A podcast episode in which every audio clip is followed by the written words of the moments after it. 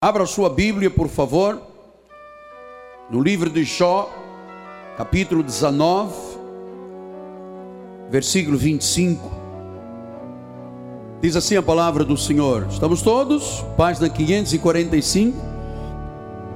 Porque eu sei que o meu redentor vive e por fim se levantará sobre a terra eu sei que o meu redentor vive. Que esta palavra abençoe todos os corações. Oremos a Deus.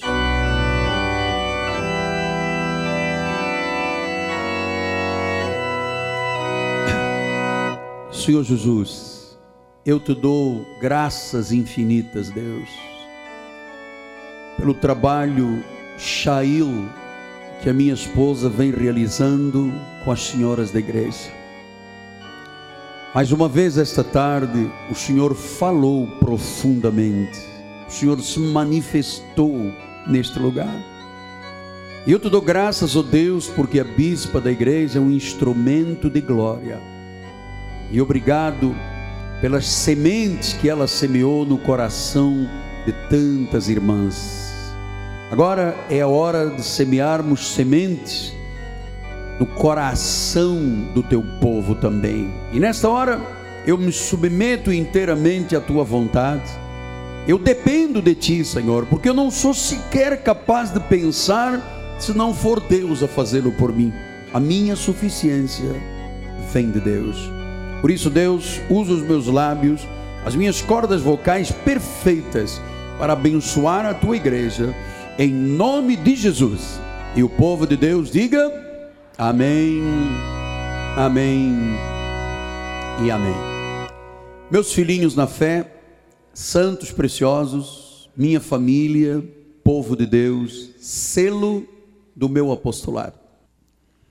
Quando você estuda a verdadeira teologia, que é a da graça de Deus, você entende que ela se refere a alguns nomes é título de Jesus Cristo com ênfase na questão da salvação. Esta palavra salvação do grego soteriologia, porque quando você aprender as manifestações de Jesus a respeito da salvação, você vai ver como sua vida estará muito mais bem alicerçada, a tua relação com Deus em perfeita linha com a palavra, e então o desfrutar desta vida do reino em absoluta paz, em gozo, em alegria. Saber de Jesus a respeito da salvação é o ensino básico da nossa teologia. Então, quando nós estudamos os nomes de Jesus a respeito da salvação, eu chamo a eles os nomes salvíficos os nomes salvíficos, porque são eles que revelam o que existe de mais profundo e concreto a respeito da salvação. Então a Bíblia fala de salvação em três períodos: o passado, quando a pessoa se converte, o presente, quando começa a manifestação da santificação de Deus, e o futuro, que é a nossa glorificação. Então nós precisamos de conhecer esses nomes, porque eles são a base da soteriologia, são a base da salvação. Se eu não conhecer, eu não sei quem é o meu Salvador, nem tenho uma relação de filho salvo com o Pai Salvador. Então, o primeiro nome que você precisa de aprender é exatamente o que nós acabamos de ler com palavras de Jó. Ele disse: Eu sei que o meu redentor, o primeiro nome que você precisa de conhecer e saber com profundidade é redentor. Porque toda a doutrina da salvação tem que considerar a concepção da redenção. Jesus, por incrível que pareça, nunca usou o termo redentor, nunca. Mas eu queria que você entendesse desde já o significado da palavra redimido, para você entender o que significa o redentor. Então, o bispo colocou aqui a palavra redimido, ou perdão, redimido, tem que depois escrever redimido. Redimido quer dizer resgatado, liberto da servidão para a liberdade, comprado de volta. Então, por que, que este é o nome mais importante no que diz respeito à salvação? O nosso Redentor. Porque, irmãos, todos nós, antes de Jesus se manifestar na nossa vida, estávamos no mundo. E esta palavra mundo, quando você compreende o original, é mercado de escravos. Ou seja, você pode dizer, não, mas eu era católico, eu era espiritista, eu era, ah, sei lá, muçulmano. Amado, antes de ter Jesus como Senhor e Salvador, todos nós estávamos num mundo chamado mercado de escravos. Uns eram escravos da bebida, outros da droga, outros dos caminhos escusos e escuros, outros do ocultismo. A verdade é que tudo isso é uma prisão, é uma escravidão. Quantas vezes a pessoa me diz, apóstolo, eu antes de chegar à igreja eu era um alcoólatra. Até o meio-dia eu tinha uma personalidade. Depois que eu começava a beber, eu mudava, eu virava um bicho, eu agredia a esposa, eu batia nos filhos, eu ia para a rua dirigindo, eu batia com o carro, eu atropelei gente, eu quase morri.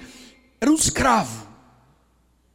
Mas este redentor que nos redimiu, ele nos resgatou, ele nos libertou da servidão para a liberdade. Ele nos comprou de volta desse mercado de escravidão.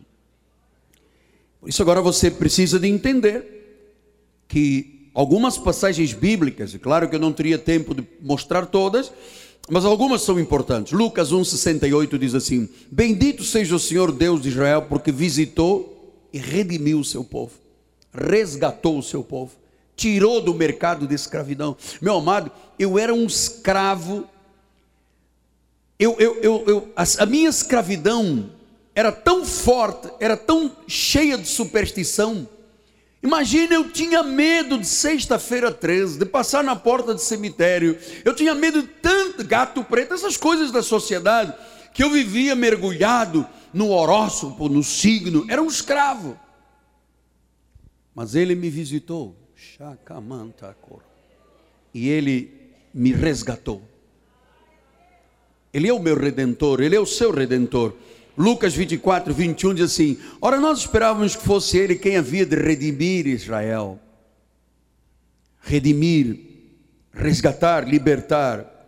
Depois ele diz em Gálatas 4, 5, Gálatas 4, 5, diz assim: Para resgatar os que estavam sob a lei, a fim de que recebêssemos a adoção de filhos.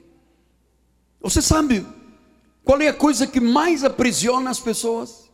A lei os seus jejuns, suas vigílias, suas abluções, comidas, bebidas, dias de festa, sábado, pode, não pode, o diabo, não tem diabo, vai para o monte, ajoelha, paga o preço, sangra.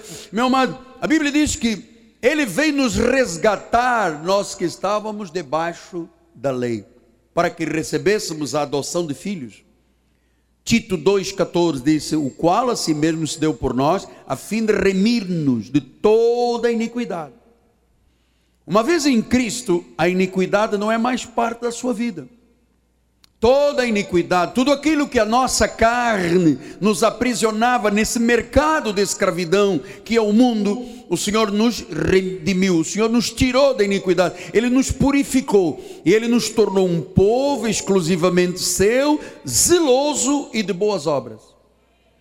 Isso é o que tu és, isso é o que tu és, isso é o que tu és, o que eu sou, um redimido para boas obras. Depois em 1 de Pedro 1,18 diz: Sabendo que não foi mediante coisas corruptíveis, como prata e ouro, que fostes resgatados do vosso fútil procedimento que vossos pais vos legaram. Olha o resgate aí. Fomos resgatados, fomos redimidos. Estávamos no mercado de escravos e cada um aqui tem uma pequena história, ou quizás uma longa história para contar. Porque, irmãos, nesse mercado de escravo, não adianta uma pessoa dizer que é religiosa. Porque religião aprisiona mais. Olha os males que se fazem no mundo com a palavra religião. Há pessoas que por religião se matam, se explodem, matam, jogam aviões. Isso é a religião que faz. Então ele diz: fomos resgatados, tirados desse mercado de escravos. Apocalipse 14, 13 e 4 assim: entoava o novo cântico diante do trono, diante dos quatro seres viventes e dos anciãos. E ninguém pôde aprender o quanto, senão os 144 mil que foram comprados da terra. Depois diz o versículo 4: são estes os que não se macularam com mulheres, porque são castos. São eles os seguidores do Cordeiro, por onde quer que vá. São os que foram redimidos dentre os homens. Primícias para Deus e para o Cordeiro. Pastor, quem são os 144 mil? Bom, este é um número que tem uma multiplicação. As 12 tribos, vezes os 12 apóstolos, vezes mil, que é o número da eternidade, ou seja, do início ao fim. Então, 144 mil, quem são, apóstolo? São judeus e gentios, judeus eleitos por nação, gentios predestinados e que hão de herdar a salvação. Eles foram redimidos, foram resgatados, foram tirados do mercado de escravos. Veja, meu amado, primeira coisa que um crente se fumava, não fuma mais, se bebia, não bebe mais, se fornicava, não fornica mais, se, se roubava, não rouba mais. Por quê? Porque o redimido foi lavado, foi comprado. A pessoa faz tudo isso porque ela é escrava disso tudo. Salmo 19, 4 diz assim: As palavras dos meus lábios e o meditar do meu coração sejam agradáveis na tua presença, Senhor, rocha minha redentor meu.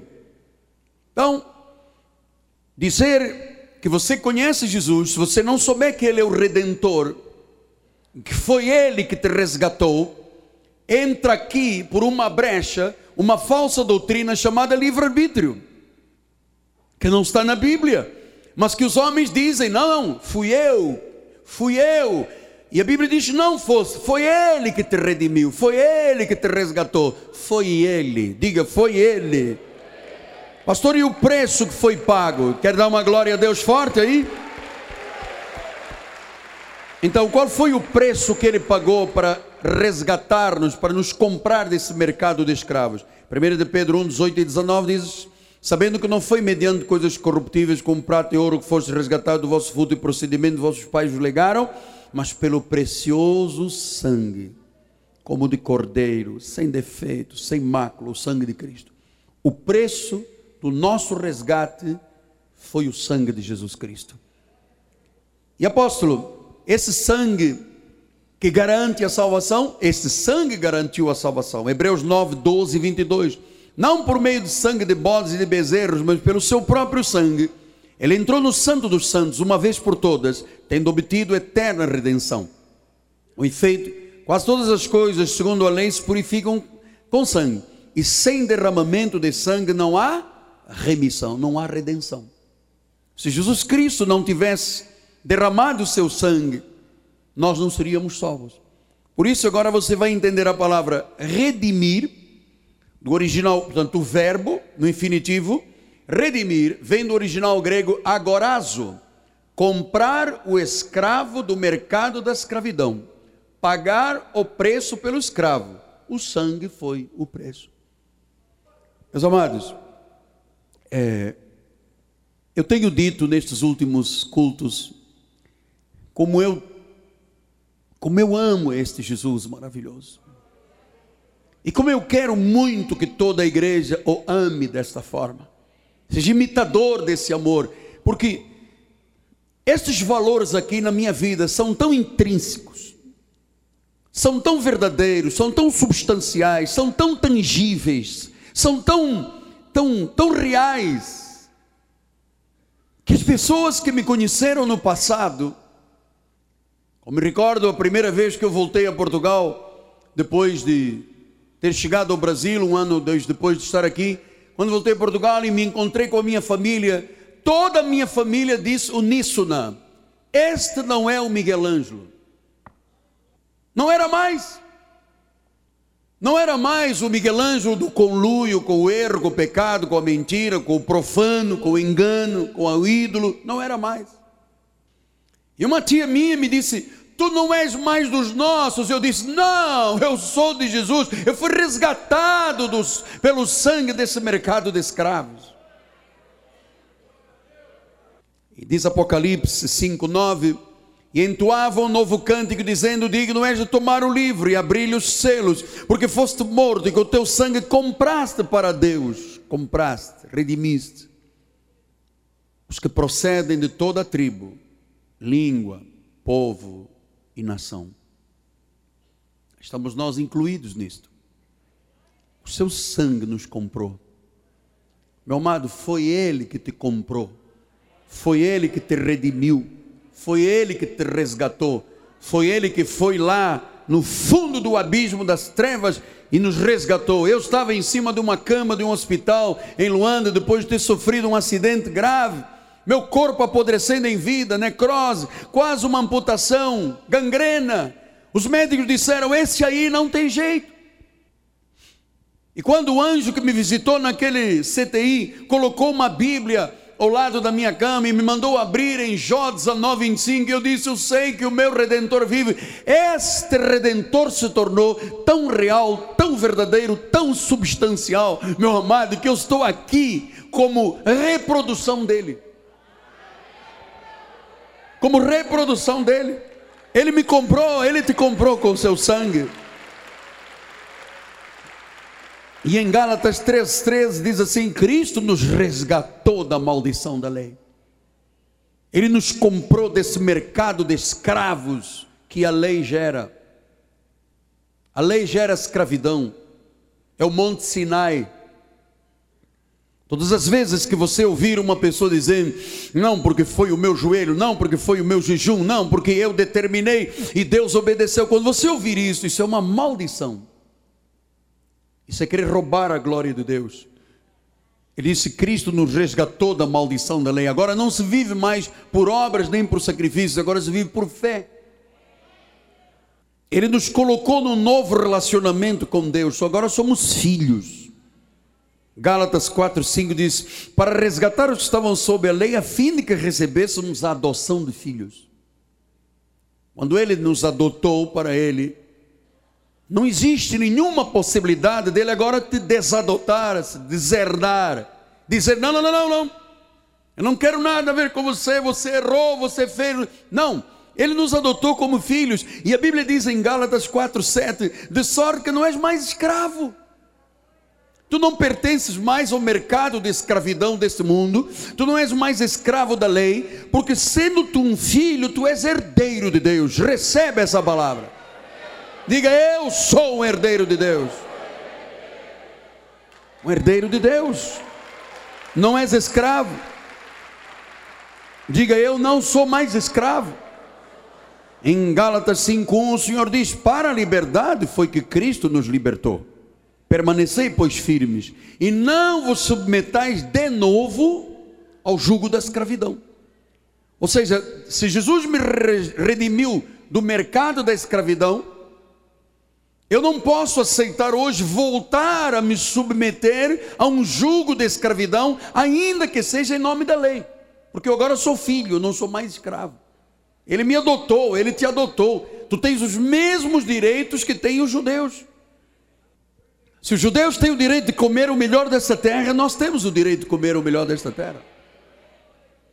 Jefé, lá de trás dos filhos Noé, eles ficaram na tenda de Sem, dos semitas.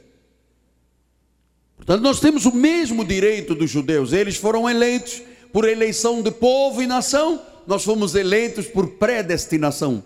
Nós temos o direito de comer na tenda de Sem. Então não fique admirado se os judeus são o povo mais inteligente, mais rico e mais sábio desta terra. Você também o é. Diga, eu recebo essa palavra. Portanto, não mais julgo de escravidão. Diga, não mais julgo de escravidão. Pastor, o que, é que as igrejas fazem? Escravizam o povo de Deus. Escravizam o povo de Deus.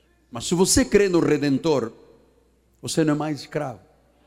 Você sabe que foi Ele que te comprou a preço de sangue e te arrancou desse mercado de escravos. Nome número dois, Salvador. Estamos vendo os títulos salvíficos, os nomes que salvam. Primeiro, o Redentor. Segundo, o Salvador. Diz em Lucas 2,11, vamos lá. É que hoje vos nasceu na cidade de Davi o Salvador, que é Cristo o Senhor. Portanto, Salvador, vamos ler logo no telão, bispo. Salvador vem do grego soter, soteriologia, hein? a salvação. Salvador soter quer dizer libertador, preservador, ele dá a completa e total salvação. Então, em João 4,42, volta a dizer: E diziam à mulher: Já agora não é pelo que disseste que nós cremos, porque nós mesmos temos ouvido e sabemos que este é verdadeiramente o Salvador do mundo. Eu quero muito que você saiba verdadeiramente que o teu redentor é o teu Salvador, é Jesus Cristo. Atos 5,31 diz: Deus, porém, com a sua destra, destra quer dizer pleno poder e autoridade, o exaltou como príncipe salvador, a fim de conceder a Israel o arrependimento e a remissão de pecados. Então, esta palavra Salvador Soter é muito importante, porque é Ele que garante, Ele que começa, Ele que mantém e Ele que garante a salvação. Dizem Atos é, 13, 23. Da descendência deste, conforme a promessa, trouxe Deus a Israel o Salvador, que é Jesus, o Soter, o libertador, o preservador. Por isso é que a Bíblia diz que quem é nascido de Deus, Deus o guarda e o maligno não lhe toca. Pastor, ele é salvador de quê? Ele salva de quê? Da culpa, do castigo, do pecado, do domínio do pecado, da maldição, do inferno, da morte e de Satanás. Ele é o nosso Salvador. Terceiro nome salvífico, Cordeiro de Deus. Olha, você sabe, só João Batista, que era primo de Jesus, usou esta expressão Cordeiro de Deus. Mais ninguém usou. Só João Batista. Ele diz em João 1, 29, diz assim: No dia seguinte viu João a Jesus que vinha para ele e disse: Eis o Cordeiro de Deus, que tira o pecado, tira o pecado do mundo. Então, esta palavra, esta frase, tira o pecado, vem do original grego aeron. Ele arranca e leva para longe. Ele destrói o pecado definitivamente. Na cruz, ele se fez pecado por nós. Aeron ele tira o pecado. Amado, a minha pergunta é o seguinte: ele tirou ou não tirou? Então você nunca mais diz que é um pecador. Você foi um pecador, mas o Cordeiro de Deus arrancou e levou para sempre e para longe. Você sabe onde é que ele colocou os meus e os teus pecados? Nas profundezas dos mares, disse o profeta Miqueias. E ele disse: é proibido pescar. Você não pode se imaginar um pecador quando você sabe que ele tirou o pecado na cruz do Calvário. 1 de Pedro 2,24 diz: carregando ele mesmo em seu corpo sobre o madeiro, os nossos pecados, para que nós, mortos aos pecados, vivamos para a justiça. Por suas chagas fomos sarados. Ele mesmo já levou os nossos pecados. Pode religião tirar pecados? Pode as águas batismais da lei tirar pecados? Pode alguém nesta terra que se auto-intitula infalível tirar pecados? Não, só Jesus. Só Jesus. Salmo 103, 12 diz: Quanto disto o Oriente do Ocidente, assim ela afasta de nós as nossas transgressões. Qual é a distância entre o Oriente e o Ocidente da terra? Milhares e milhares de quilômetros. Assim Deus, quando olha para você, vê os teus pecados passados, presentes e futuros, longe. Quanto o Ocidente dista do Oriente. Quarta revelação, propiciação. Estamos vendo os nomes de Deus, de Jesus, salvíficos. Nosso Redentor, o nosso Salvador, o Cordeiro de Deus. E agora vamos falar sobre propiciação. Esses nomes andam na religião de boca em boca e as pessoas não sabem o seu significado. Da palavra grega hilaskomai, Propiciação quer dizer que ele aplacou a ira de Deus, que era contra nós. Usou de misericórdia, reconciliou o homem com Deus. Então, hilas komai quer dizer que Deus, nós estávamos em pecado no passado. Portanto, estávamos sujeitos à ira de Deus. Mas ele é a nossa propiciação ele aplacou a ira de Deus. Por isso, em 1 João 2,2 diz: Ele é a propiciação pelos nossos pecados. Ele se fez pecado. Ele aplacou a ira de Deus que constava contra nós. E Lucas 18,13 diz a palavra: O publicano estando em pé longe, não ousava nem ainda levantar os olhos do céu, mas batia no peito e dizendo: Ó oh Deus, se propício a mim, se propício, aplaca a ira, hein? seja minha propiciação. 1 João 4, 10 e 11, olha lá. Ele diz assim: Nisto consiste o amor, não em que nós tenhamos amado a Deus, mas em que Ele nos amou e enviou o Seu Filho como propiciação pelos nossos pecados. Amados, se Deus de tal maneira nos amou, devemos nós também amar uns aos outros. Por quê? Porque agora estamos livres para amar. Ele aplacou a ira, Ele é a propiciação. Uma vez em Cristo, toda a ira de Deus que constava contra nós foi aplacada. Deus, quando nos olha agora, nos olha santos, justos, eleitos, amada igreja, preciosa aos olhos do Senhor. Quinto nome, salvífico, o último Adão. Veja, nós já estudamos aqui esta sexta mensagem, nós já estudamos inúmeros nomes. O último Adão, 1 Coríntios 15, 45 diz assim: Pois assim está escrito: o primeiro homem, Adão, foi feito alma vivente, o último Adão, porém, é espírito vivificante. Versículo 47: O primeiro homem formado da terra é terreno, o segundo homem do céu. Então Jesus foi chamado do último Adão. Por que, apóstolo? Porque diz em 1 Coríntios 15, 22. Assim como em Adão todos morrem, assim também todos serão vivificados em Cristo. Por que, que Cristo é o segundo Adão? Porque o primeiro Adão condenou. O primeiro Adão trouxe morte. O primeiro Adão trouxe castigo. O primeiro Adão trouxe inferno. E o segundo Adão, ele se fez pecado, ele carregou os nossos pecados, ele quebrou a maldição, ele foi a nossa propiciação, ele é o nosso Salvador, ele é o nosso redentor, ele, ele, ele, ele é o segundo Adão. E no segundo Adão, nós temos a eterna salvação, nós temos o eterno perdão. Pastor, se se perdesse a salvação, o que, que aconteceria com o segundo Adão? O segundo Adão não teria efeito e era preciso vir um terceiro Adão. Só que não virá um terceiro Adão. O primeiro matou, o segundo salvou. O primeiro condenou, o segundo absolveu. Ele é a nossa propiciação. Diga glória a Deus. Sexto nome, ele é o autor da salvação eterna. Hebreus 5,9 diz assim: tendo sido aperfeiçoado, tornou-se o autor da salvação eterna. O que, que isso quer dizer, apóstolo? Ele é o causador, ele é a origem. Nenhuma participação nós tivemos no que diz respeito à salvação. Não fomos nós que um dia, no mercado de escravos, dissemos: Oh, hoje eu vou para a igreja dar um glória a Deus forte. Não. Escravo é escravo. escravo não é dono de si. escravo é escravo. Ele tem um senhor que manda. No passado, quem nos manda, mandava na nossa vida, quem comandava era o príncipe das potestades do ar.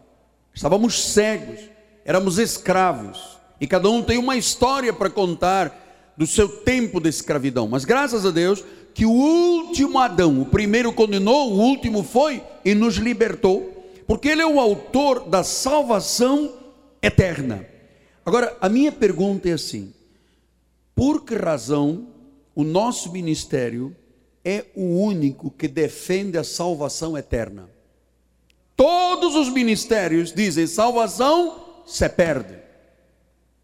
Agora vem, eu não sei se a minha Bíblia é a única que diz isso, de repente é a minha única que diz, a tua diz isso também. Olha só, tendo sido aperfeiçoado, tornou-se o autor da salvação é eterna ou é passageira? É eterna ou se perde? Então quem tem razão? É a Bíblia ou é a tradição?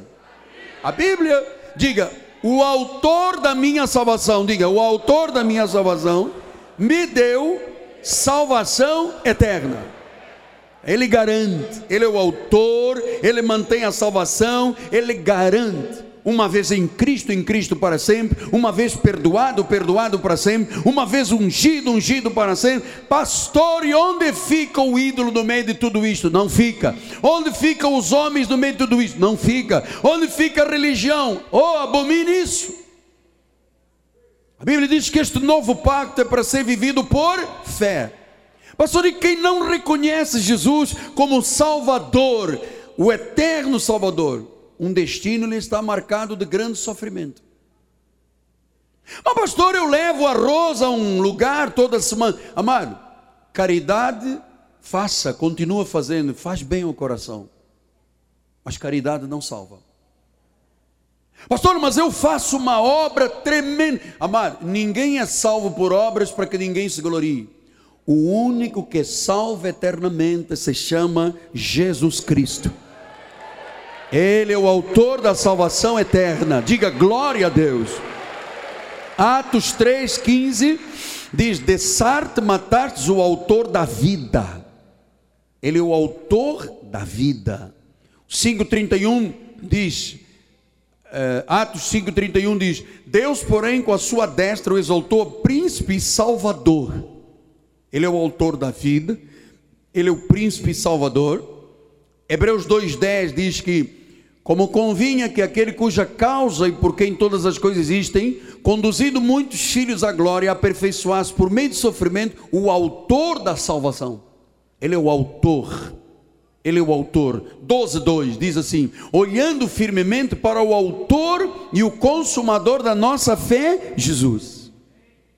Ele nos deu eterna redenção.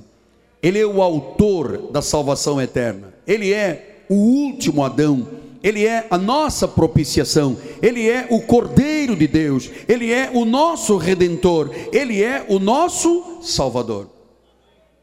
E chegamos aos cinco minutos finais. Até agora, lemos quarenta e poucos versículos, hoje o lanche é pequeno, mas vamos chegar ao sétimo nome de revelação salvífico, mediador.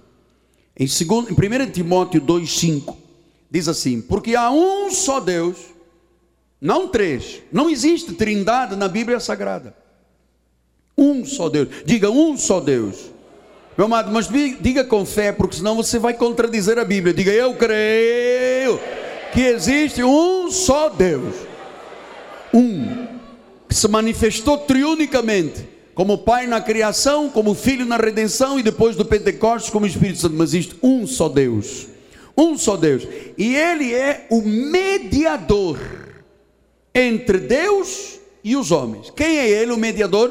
Cristo Jesus, homem. Portanto, Ele é o mediador. Quem é isto, mediador? Mediador é como um árbitro. É, em jogo de futebol, faríamos, diríamos assim, com todo o respeito, senhor Datavênio, seria aquele que faz o meio de campo, sabe? Aquele que prepara as coisas, para que o goleador faça o gol, ou seja, é ele que faz o campo da reconciliação. É ele que dá a garantia da salvação. Ele que dá a segurança. Ele é o mediador. E veja que em Hebreus 8:6 diz que agora com efeito obteve Jesus ministério tanto mais excelente quanto ele também mediador de superior aliança instituída com base em superiores promessas. Ele é o mediador, é ele que faz este, este trabalho de reconciliação do homem com Deus. É o único mediador.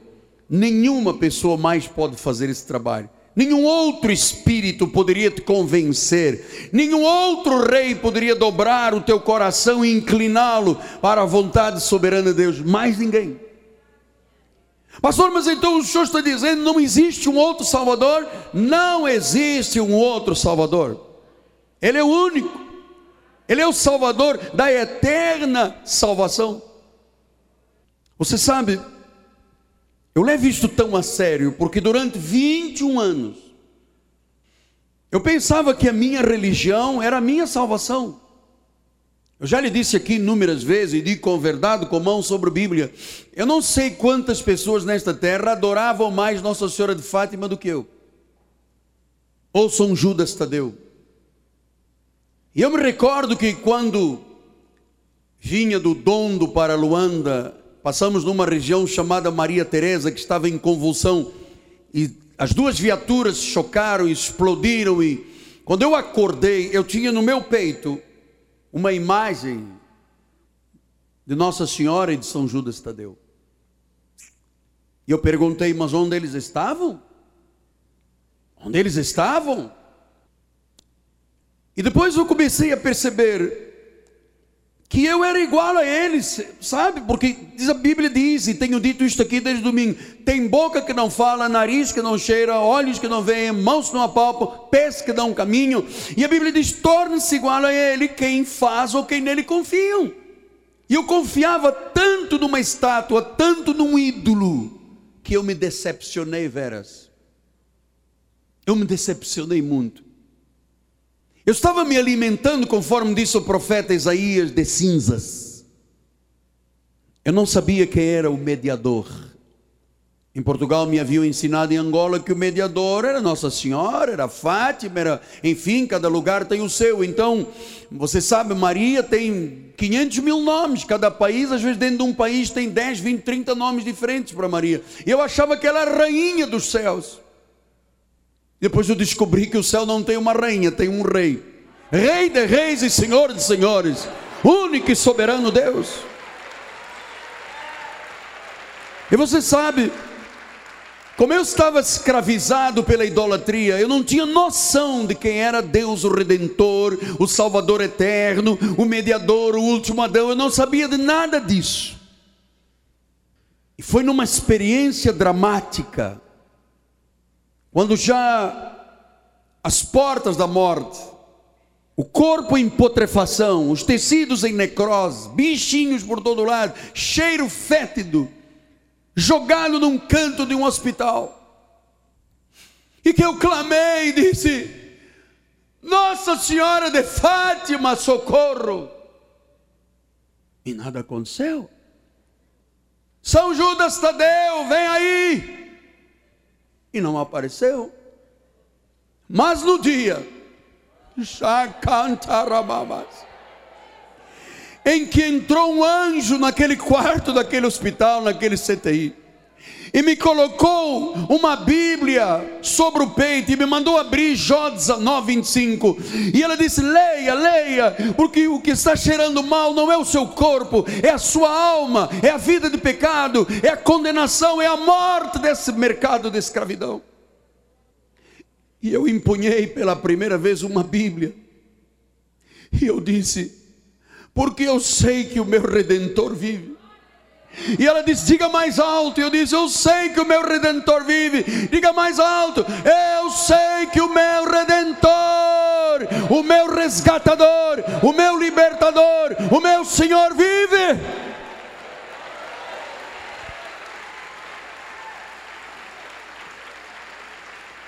E ele era tão vivo que no dia seguinte eu iria amputar a perna esquerda eu me recordo que eu colocava a mão dentro do gesso e tinha aquelas trações, aquelas, aqueles pesos, tinha ferros botados nos calcanhares com aqueles pesos de roldão. Eu metia a mão dentro do gesso e tirava bicho, estava apodrecendo em vida, amado. E quando nós fizemos, ela, essa senhora fez uma oração e disse: Você vai ser curado agora, e você levará a palavra de Deus à volta do mundo. Eu disse: Oh, por favor, não me engane. E ela disse: Senhor, Tu tens um plano perfeito para este homem.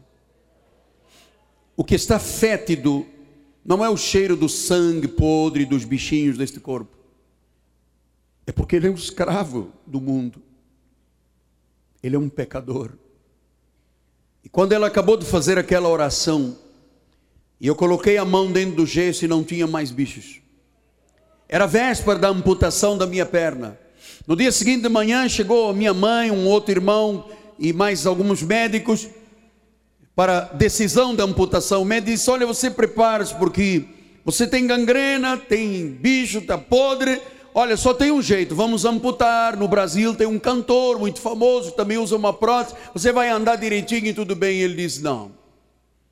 Ontem passou aqui uma senhora nesse hospital que disse que eu estou curado e mandou me dar glórias a Deus. Amado, aquela frase, eu sei que o meu redentor vive, entrou nas minhas entranhas, arrancou o pecado, arrancou a morte, arrancou a escravidão, arrancou o poder do primeiro Adão. E me deu vida, porque Ele é o autor da vida. Me deu salvação, porque Ele é o autor da salvação. Me deu paz e perdão, porque só Ele pode dar paz e perdão. E no dia seguinte, quando os médicos chegaram, amado, isso está na minha mente, na minha mente, visível ainda hoje. Eles chegaram aquele grupo de médicos, prepara, coragem, coragem. Eu disse, estou curado. Comecei a dizer glória a Deus, aleluia, aleluia. E quando eles arrancaram aquelas botas de gesso gigantes, o sangue fluía por todo lado, e o médico só dizia: Mas isto é um milagre, mas isto é um milagre. O que, que aconteceu? Eu disse: Eu sei que o meu redentor vive.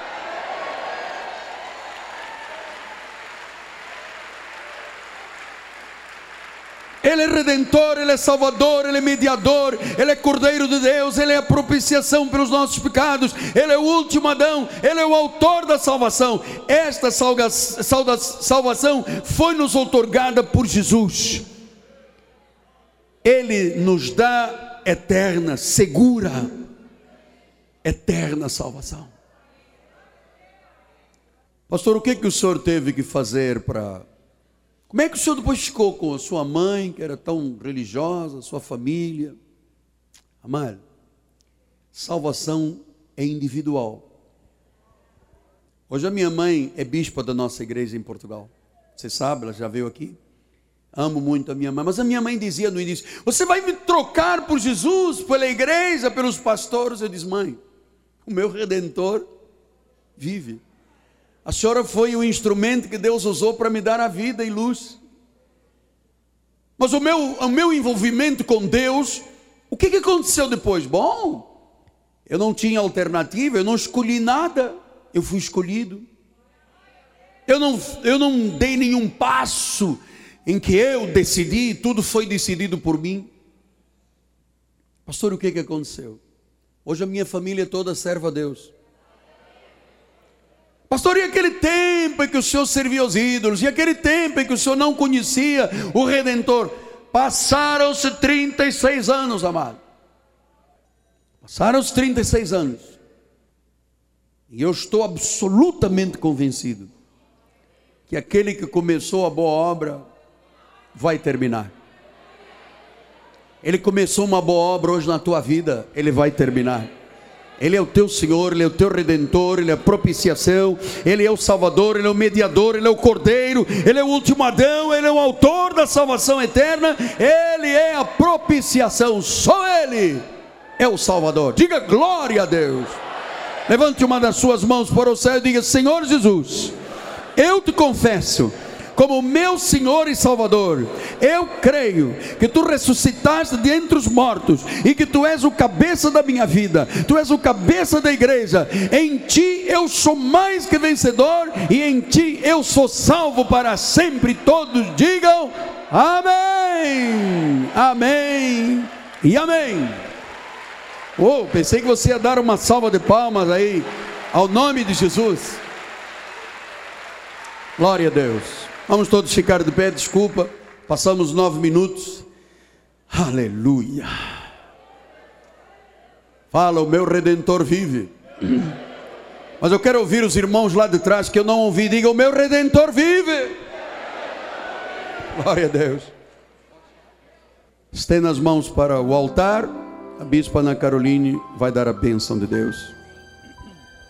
Que a graça, a paz, a misericórdia, o amor de Deus e as doces consolações do Espírito Santo se manifestem hoje e eternamente na vida daqueles que foram salvos, foram remidos para sempre, justificados pelo sangue de Jesus. Se você recebe, diga amém.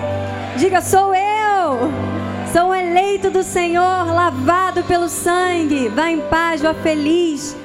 Vá guiado e acompanhado pelos anjos do Senhor. E não saia sem antes dar uma palavra para essa pessoa que está ao seu lado. Diga: fomos remidos pelo sangue de Jesus, salvos para sempre.